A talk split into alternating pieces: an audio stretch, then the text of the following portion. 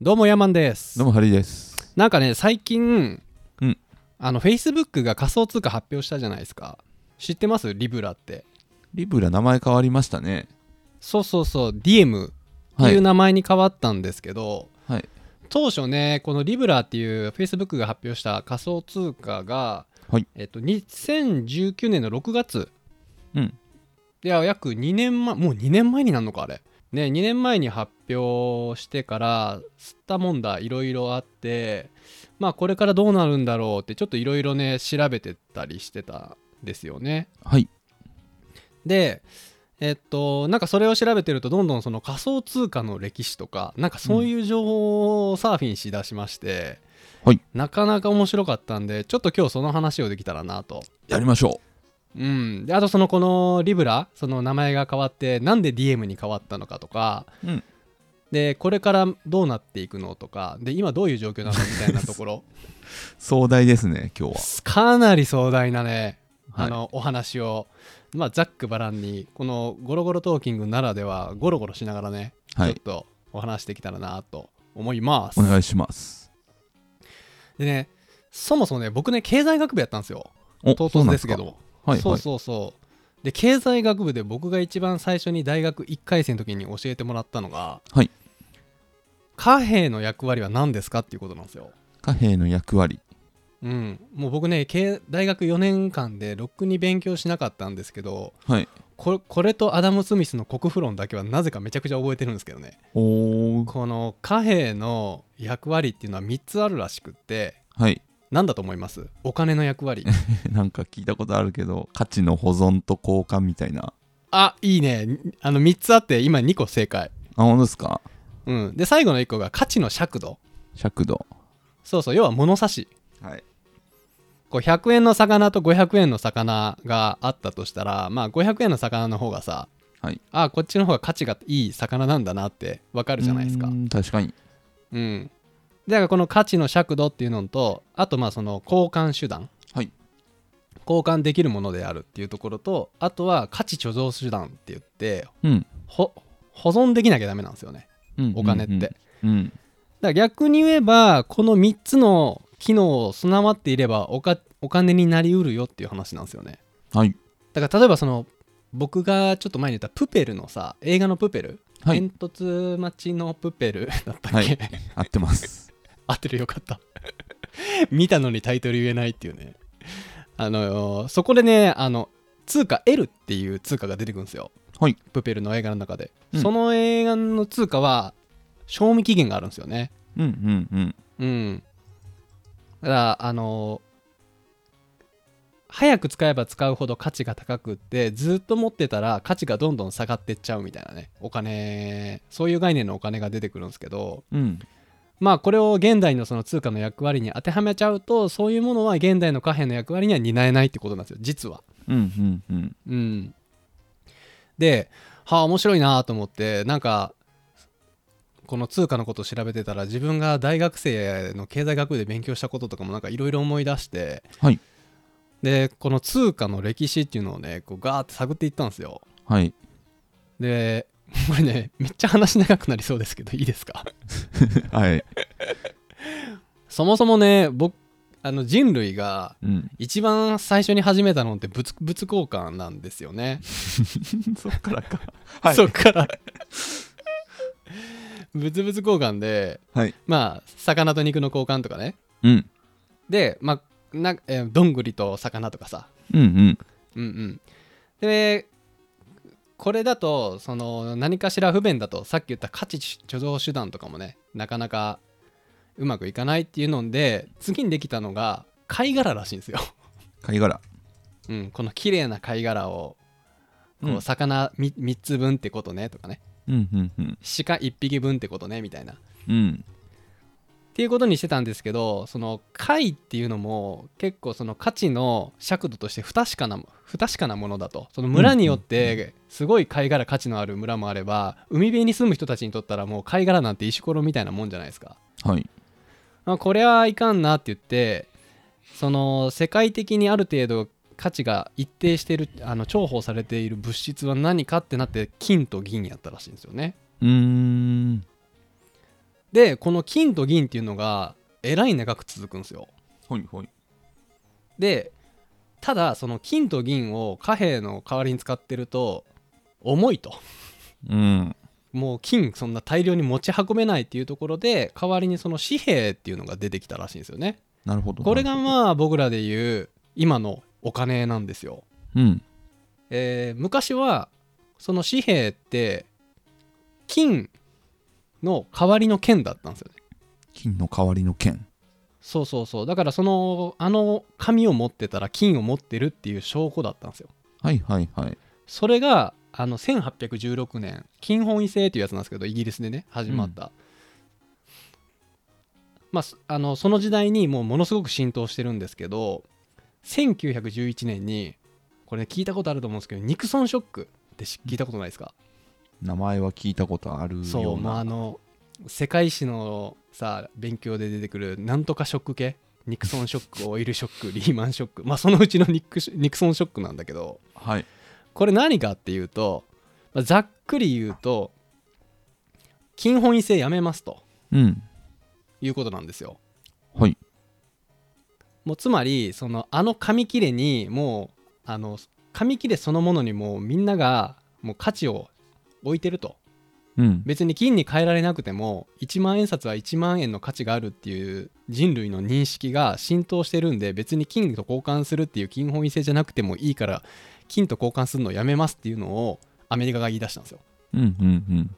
でなんで言い出したかって言ったら当時ねあのベトナム戦争はいベトナム戦争でアメリカがイケイケやったんですけど結構お金使っててうんこれ金と交換できるようにしてたらまずいみたいなことになってうんもうこれもう金と交換しなくてもいいんじゃないって言ってやったのがニクソンショックなんですよねうーんでそこでまあある程度その経済的な不況みたいなことはあるんですけどそこでまあその今まで金っていうものがその貨幣の裏にいたものがもう関係なくなっちゃったと、はいうん、そういう風になってで今現代また新しい貨幣っていうので仮想通貨が出てきてるらしいんですよはいつまり何が言いたいかっていうとその通貨貨幣ってこの歴史長い歴史で見たらどんどん形変えてってるんですよねうんうんうんだから僕ら生まれてからその100円玉じゃとか500円玉とかの1000円札とかさうんなえ昔って夏目漱石だっけ今が夏目漱石だっ け違います今野口さんですねあそうそうそう野口さんか、ねあの札の絵柄はね今度渋沢栄一に変わるとかいろいろ言ってるけど変わってるけど、はいその通貨そのものも今後まあ今電子マネーとか普及していってるけど変わっていくっていうことなんですよねもう歴史の長いスパンで見たらうん1800年で金本位制でもうわずか100年でもう管理通貨制そのニクソンショックによって金本位制じゃなくなってるしうん今この2000年またその新しい仮想通貨って言ってねビットコインとか出てるしなんかそのお金っていうものがまあ歴史上どんどん形を変えていってるっていう現実があるんだなとはいいうことがまあ言いたかったんですけどね。うんうんうんなるほど、うん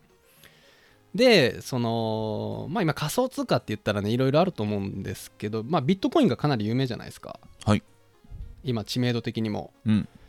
でまあ知ってる人ねかなり多いと思うんですけどばっくりビットコインばっくりの歴史をねあのザクザクっと話していくともともとねサトシ仲本はいっていう人がネット上で論文書いたんですよねあのブロックチェーンのテクノロジーの技術を。でそのお金ってあのー僕らの1万円とかってまあ国が保証してるじゃないですか。うんこの国家の中央集権がこうお金を管理してるのを、まあ、分散体制にしようっていうのがブロックチェーンなんですよね。はいうん、みんなでこう帳簿を、えーチェックし合って OK 出し合ったら使えるようにすればいいじゃんっていうのが中央集権うんああっていうのが分散中央集権から分散体制になったっていうことなんですけど、うんこうそもそもねこの今の銀行っていうのがもう儲けすぎてると。ほうほじゃあ単純に考えてさ俺毎年月末にまあいろいろお金振り込むじゃないですかうはい俺あれで毎回腹立つもんねなんかあ手数料手数料手数料高い高いよねあれ例えばね銀 UFJ の銀行口座数日本国内に何個あるか知ってますえ知らないっすね10万 ?4000 4000万個4000万そんなあるんすか 俺持ってないけどこなはいで法人口座については40万口座うんうんで月末に4000万口座まあ1人2つ持ってる人とかほぼ使ってない口座はあるにせようんまあ大体半分半分でもいいや2000万口座がさ月末にさどっかに何かしら振り込むじゃないですかはいでも振り込みなんてさ1件だけじゃないと思うし皆さんうん給料もらってるじゃないですか、会社からねうんで1件あたりやっぱり口座に200円から法人だったら400円とかねうん他の銀行だと800円ぐらい取られるじゃないですかうん単純に2000万かける400円はいこれ手数料の収益になってるんですよね銀行のねうん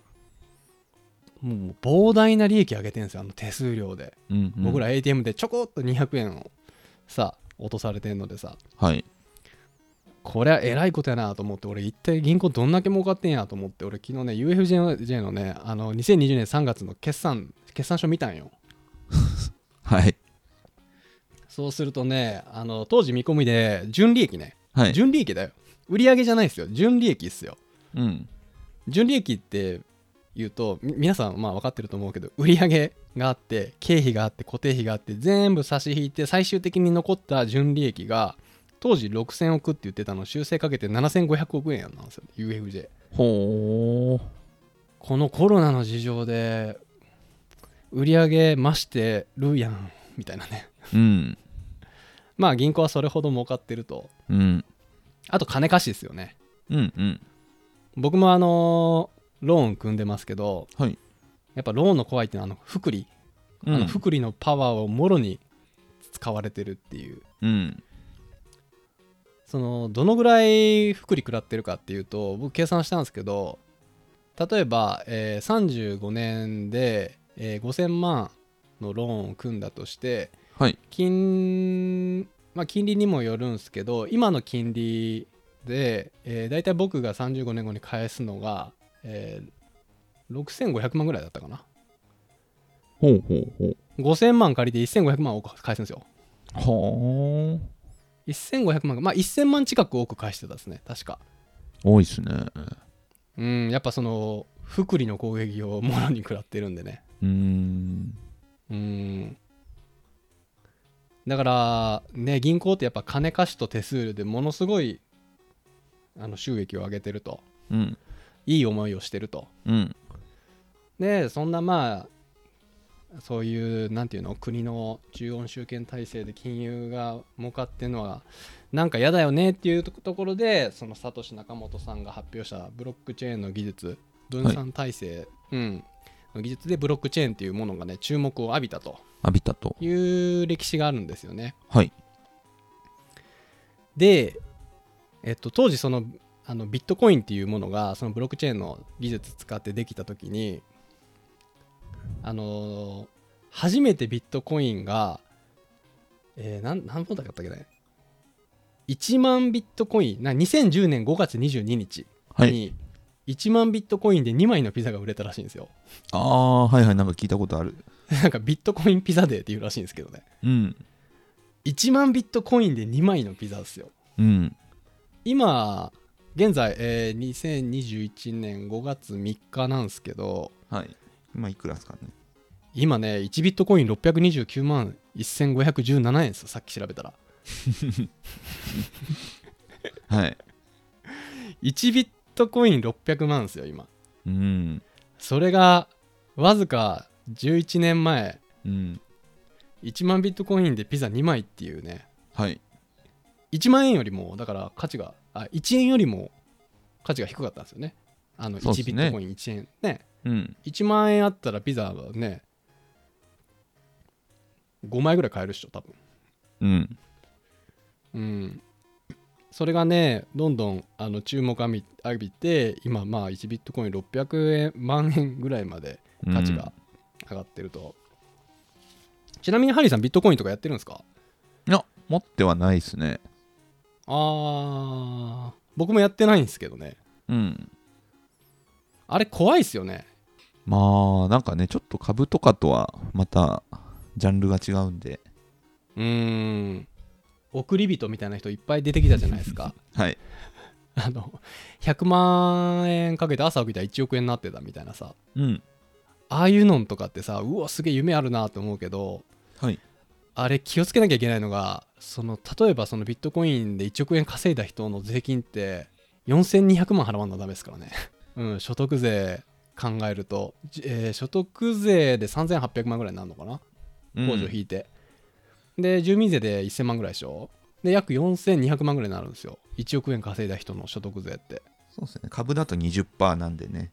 倍ぐらい税金高いっていう、だからあの時「おっしゃ1億円や!」って言って「ウェイヘイ!」って遊び散らかした人4200万ももう持ってないですからねまあね今の日本は借金から逃げれても税金からは逃げれない仕組みになってるんでねそこはまあいろんな事件があったんですけど中でもビットコインで大きなあの事件がマウントゴックス事件っていうのがあったらしいですねはいはいはい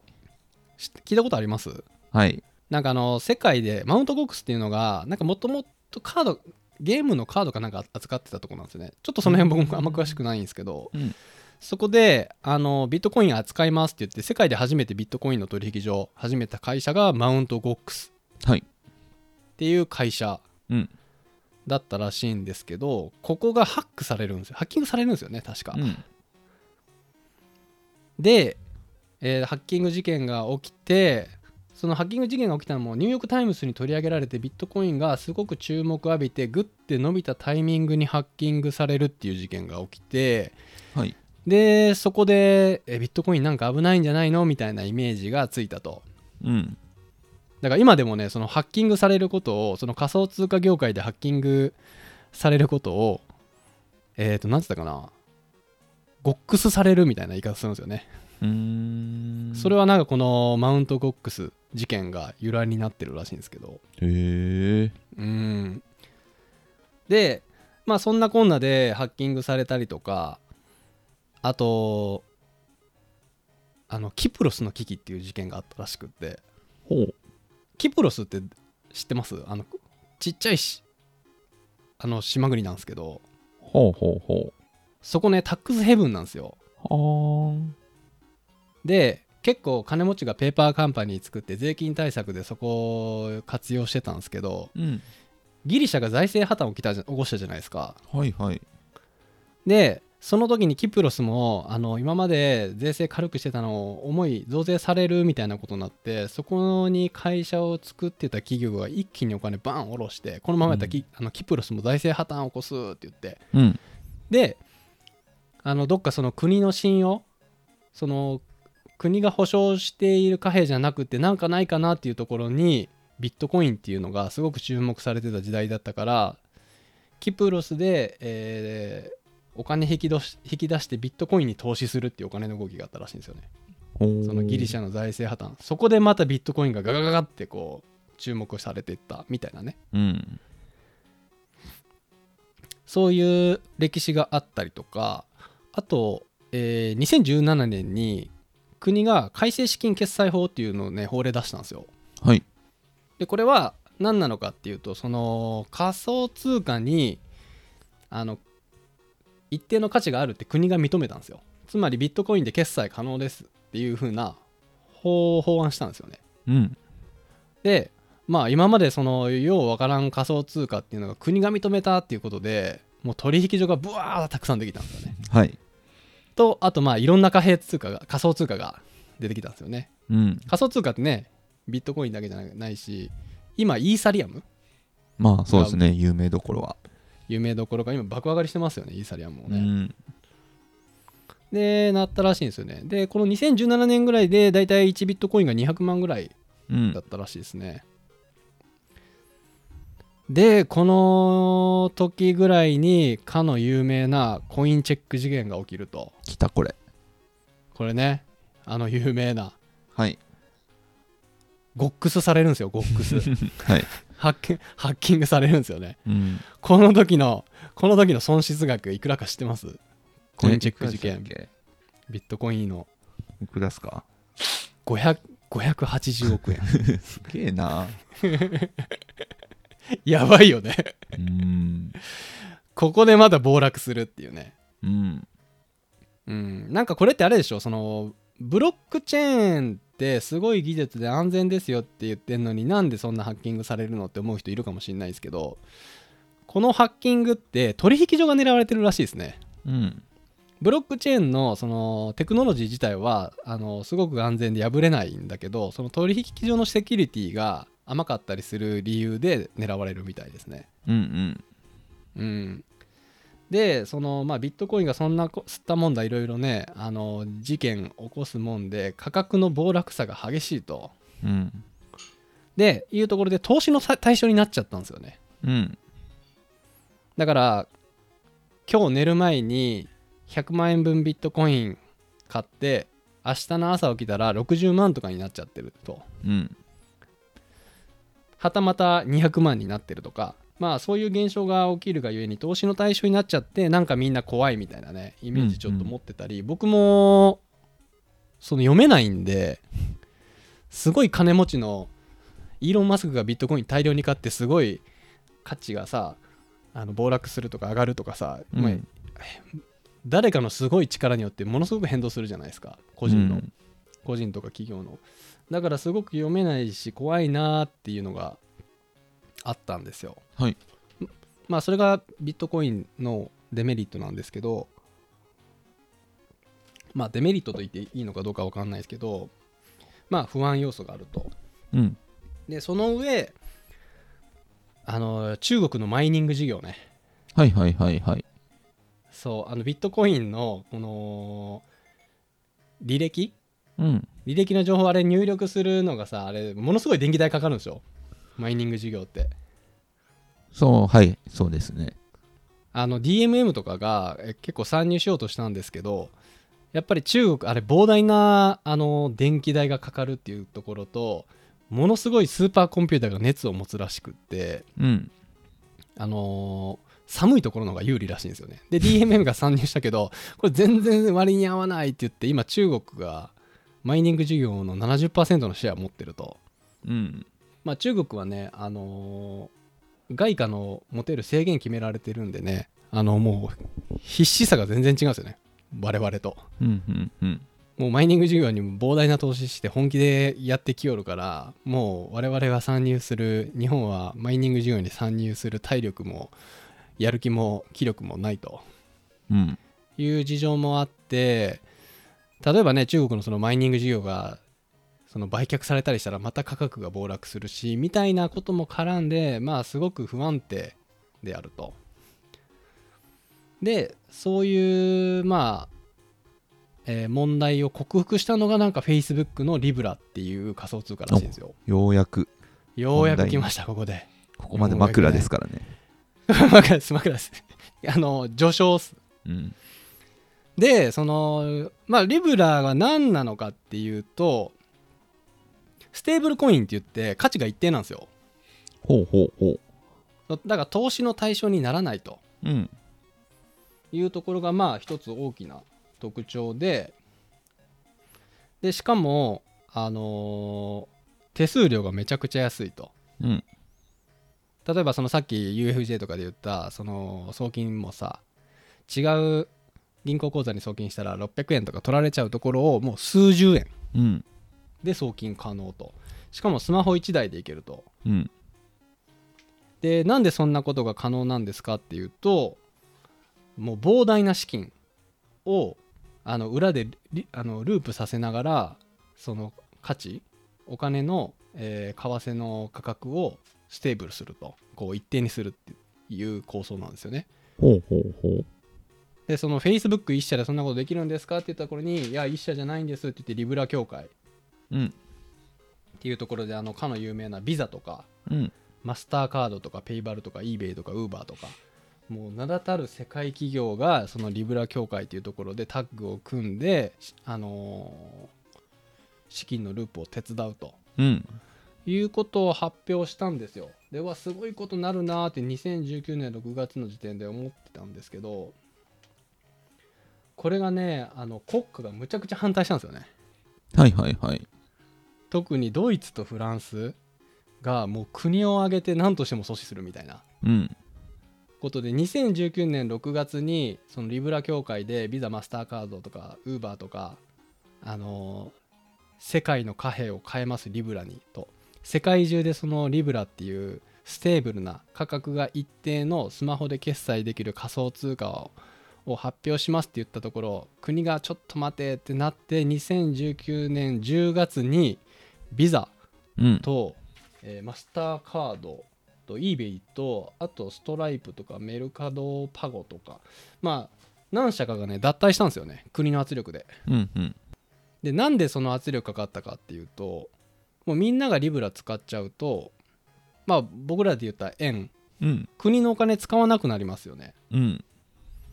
じゃあその国のお金使わなくなるとすごい問題が1個発生してうん金融政策が打てなくなるんですよねうんうんだからギリシャがさあの破綻したのも金融政策打てなかったから破綻したんですよねユーロに入ってお金がユーロになっちゃったからはいあのお金すれなかったんですよほうほうほうだから EU のイギリスだったりとかもそのイギリスは不況になった時にポンドでお金を吸って金融政策を打ちたいんだけどユーロってさ勝手なことできないじゃないですかみんないろんな国が参画してるからさそうっすねうん、イギリスが不況でもドイツが好景気だからお金すらないでってうん言っちゃえばすれすれない、まあ、そういう金融政策が打てないっていう大きな問題で EU はあイギリスは EU 脱退してたりするんですけどそのギリシャもねその金融政策が打てないっていうところで財政破綻を起こしたんですけどへえそのリブラも使っちゃうと国が金融政策打てなくなっちゃうとうんそれはもう国家としてもまずいっていうことですごいその国レベルでやめろっていう圧力がかかったみたいなんですよ。うんもともとはねその、えー、とセキュリティとかマネーロンタリングっていう問題が、あのーよく言われてたんですけどうんまあその辺はもう Facebook もう大丈夫考えてますとセキュリティは万全だしそういう資金洗浄テロリストとかがさうんあの麻薬の密輸とかに使ったらどうすんのとうん足つかないじゃないとそのリブラで購入されたら、いやそれも大丈夫ですっていうのはねあのちゃんと言ってたらしいんですけどその他の国の反応で金融政策が打てないっていうポイントが大きく引っかかってそういうマスターカードとかビザが脱退したみたいです。なるほどうん、でねあのー最近のあのニュースをね結構あー読んでるとそのまあそのリブラっていうのがその国からの圧力を受けてじゃあ分かりました考え直しますっていうのでこう解明したんですよねそれが DM なんですよ。うんうん、でその DM っていうのが何が変わったかっていうとそのドルと連携してるとほうほうほうアメリカのそのドルをこうないがしろにしないですよっていうのであの名前を改名してあのこうアメリカの国家とちょっと歩み寄る形で Facebook がちょっと妥協したっていう点なあのふうに変えたらしいんですよね。うーんうん、でね当初は2020年1月からスタートさせるって言ってたんですよねなんだけど今もう始まってんのかなと思っていろいろ見てたらなんかいろんな記事があってそもそも日本のね記事であんま出てなかったのあのー記事あんま出てなかったんですけど、うんえっと3月一番この2021年の2月29日の記事を見つけてそこでは3月にローンチするみたいなことを書いてる記事が1個見つかったきり、ちょっとねネット上ではあんまり情報が出てなかったんですよね、うーんうん、だからこれからその DM どうなんのかなっていうのをハリーさんとねお話ししたいなと思って これだから枕言葉です今までのあ今までこのっからが30本題分かこっからが本題ですなるほどどうなると思います DM まあでも仮想通貨自体がうんどうかっていうところが一番大きいんじゃないですかそうねでも歴史上さっき説明したみたいに、うんそのもうあの紙切れを使うっていう未来は、まあ、なくなりはしないだろうけどうんもうどんどん減っていくのかなと、うん、だからその大きな感覚の違いですよね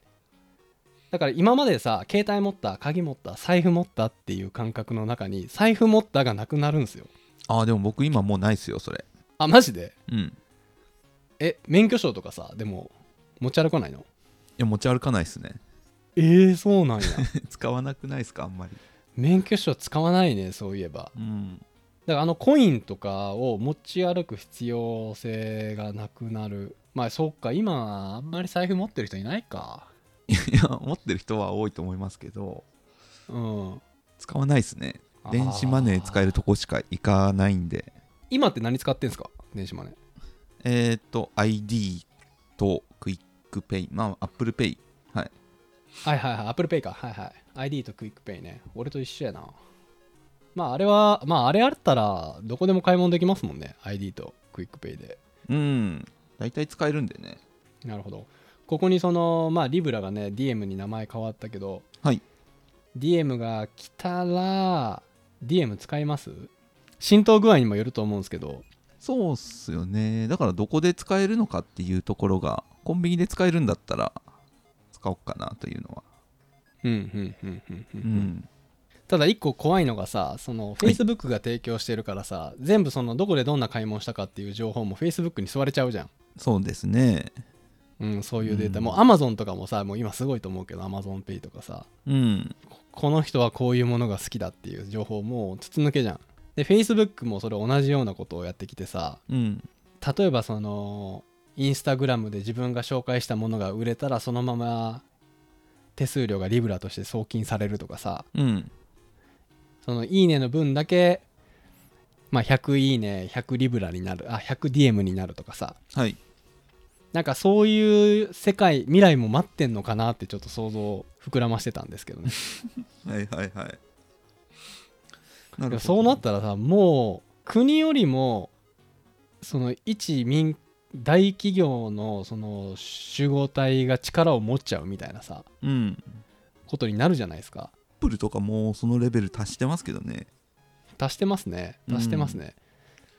でさらにそこにそのなんていうの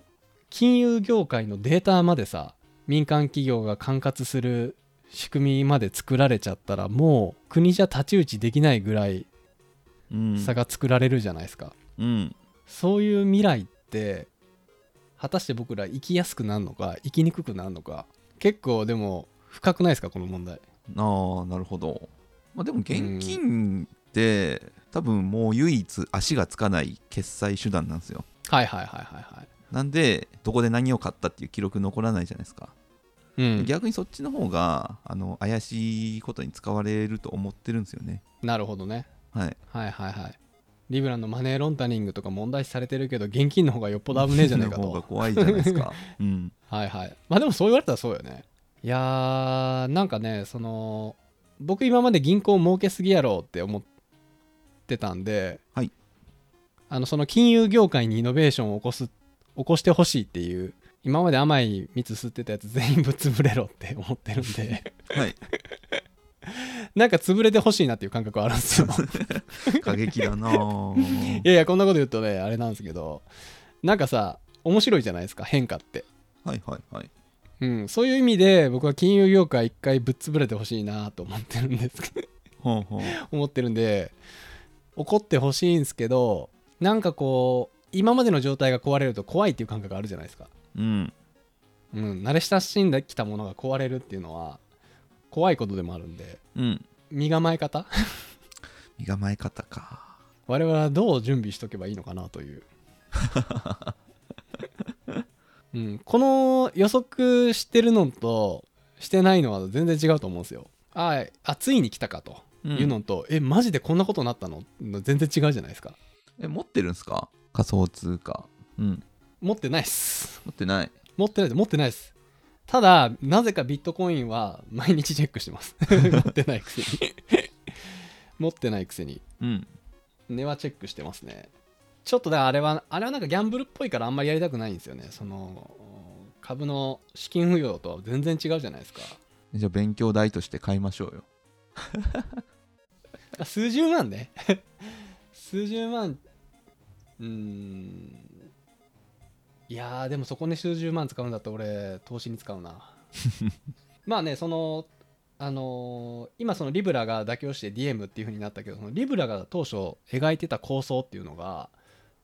まあ、僕めっちゃ素晴らしいと思うんですよあの世界に人口今74億人かいてるんですけどね地球上にへえあのそのうちの17億人が口座ないらしいんですよほうほうほうなんか日本に住んでたら銀行口座1人1個持つのって当たり前じゃないですかうんなんなら僕娘2人とも持ってるしまだ1歳と5歳だけどああなんか親が勝手に作ってましたねそう親が勝手に作ったし、うんその親であれば口座も作れるしみたいな、うんなんだけどその世界の17億人の人は口座すらも持ってない人が実はいてるとうんいわゆる貧困層っていう人たちなんですよねうんうんうんで銀行口座のない生活ってちょっと想像してほしいんですけどめっちゃむずくないですかまあタンス預金ですよねタンス預金でねうんで常にその盗まれるリスクとかさうんまあいろいろ抱えてるわけでうんそんなタンス預金もそのそんなねできないでしょそんなに、できないですかねそんなできないでしょ いやわかんないけどすげえなんか金庫とかあったらねできるかもしれないけどうんでそのまあいわゆる貧困層と言われてる17億人のうちの10億人が銀行口座はないけどスマホはあるらしいんですよへえそうだから今さあのー中東のさ内戦とかで第二のゲルマン人大ゲゲルマン民族大移動かうんあが起こってるみたいなんでこう難民が EU に流れてるじゃないですかドイツとかイギリスにあそうなんすか流れてるんですけど知らなかったその人たちって、はあのスマホは持ってるんですようんうんスマホ片手にみんな E- EU に流れてってるっていううんへえでまあその人たちにもスマホがあるんだったら銀行口座をあた作らせてあげようよっていうのがリブラの構想だったらしいんですよねおおなるほどなるほどうんだからスマホ1個でそこで銀行口座持ってたらまあ何がいいっていうとその出稼ぎとか行った時にうん母国のお父ちゃんお母ちゃんに送金できるじゃないですか、うんじゃあまあすごく経済の活性化にもなると、うんうん、お金が動くようになるんでねうんうんうんあーなんかうまいうまいなとうんうん Facebook のやり方、確かうにん確かに、その最初の価値の交換のスピードが上がっていくわけですねそうそうそうそうでその今まで眠っていたその17億人の貧困層のうちの10億人のまあ労働力とその潜在的経済価値を創出することができると、はいまあ、さらに Facebook には今現在27億人のユーザーがいてるとすごいなすごいっすよね27億人ってうんでまあ知名度もあるし、うんうん、でまあ資金もあるし広告戦略もできるからまあ一気に浸透させることができますとうんうん、だからとでしかもそのビザとかマスターカードとかもう世界の超有名な名だたるあの企業を引き連れて発表した時は震えたすげえリブラこれマジで世界牛耳んじゃないかなと、はいはうん、いなるでもほどねあの時は思ったでもそんな簡単にいかないだろうなとは思ったけどね同時に、うんうん、やっぱその金融政策打てないっていうのがやっぱ一番大きな問題なんでねうんく国が許さないだろうと、うんだから今後その仮想通貨戦争がねどう進んでいくのかっていうのがた例えばあのウルグアイだっけ eBay, eBay って確か古具合なの確かね eBay はウルグアイだったはずへえあ違うわ e ペソや e ペソごめんごめん間違えたいいペソ e ペソって言って政府が発行してる仮想通貨なんですよへえウルグアイがだからこれもなんか面白いよねよく考えるとすごいっすねすごいでしょそのブロックチェーンってこうみんなで管理しようっていうところを、まあ、みんなっていう部分をそのある決められたその国家とか政府が管理してるっていううんうんだからいいとこ取りだよねその中央集権体制の現在の、えー貨幣の管理体制とそのブロックチェーンの管理体制のなんかいいとこ取りうんしてるような感じですよねちょっととそこが今後どういう動きに出るかっていうのも大きなキーワードになると思うんですけどねまあでも使う側にとってはそういう手数料が安いとか、その辺そメうリそうそうッそうそうそうトがあるんでそうなんですよあのー腹立ちません毎回あの手数料まあ立ちますよねねえ昔全然気にしてなかったんけどうん最近やっぱりねすごい気に 気になっちゃうんですよねあの500円とかがうんうんしかもこれでこれがあいつらの収入源かと思ってそうその辺のメリットが大きければいけるんじゃないですかね うんだからあとその使う人がどれぐらいいるかっていうだからビットコインも今持ってても別にコンビニで買えないじゃないですかそうやね、うんその辺がどれだけ使えるのかっていうところがそうポイントになってくるんですよね、うんうん、その辺のスピード感ってねやっぱりビザとかマスターカードむちゃくちゃ強かったと思うんですようんもうすでにもうねそういうネットワークもあるしうんもうすでにそういう仕組みをねあらゆるところに導入してるシステムも持ってるしうんまあってことでねちょっとむちゃくちゃ話がバラバラバラってしてしまったんですけど今後のね仮想通貨の行く末未来っていうのがね結構面白くって、うんまあ、今後どうなっていくのかなっていうのをねこの「ゴロゴロトーキング」でもお私ヤーマンがねちょっと随時追いかけて何かあればまたこの場で話したいなと思っておりますいもう教えてくださや教え,、まあ、教えれるほど僕も詳しくないんですけど ね、まあ、ただ興味があるんでいはいってことで今日はこんな感じではいえーまたこんなことを話してほしいとか、などなどあれば、概要欄に、あ、概要欄じゃないや、えーコメントよろしくお願いします。お願いしますということで、さよなら。 さよなら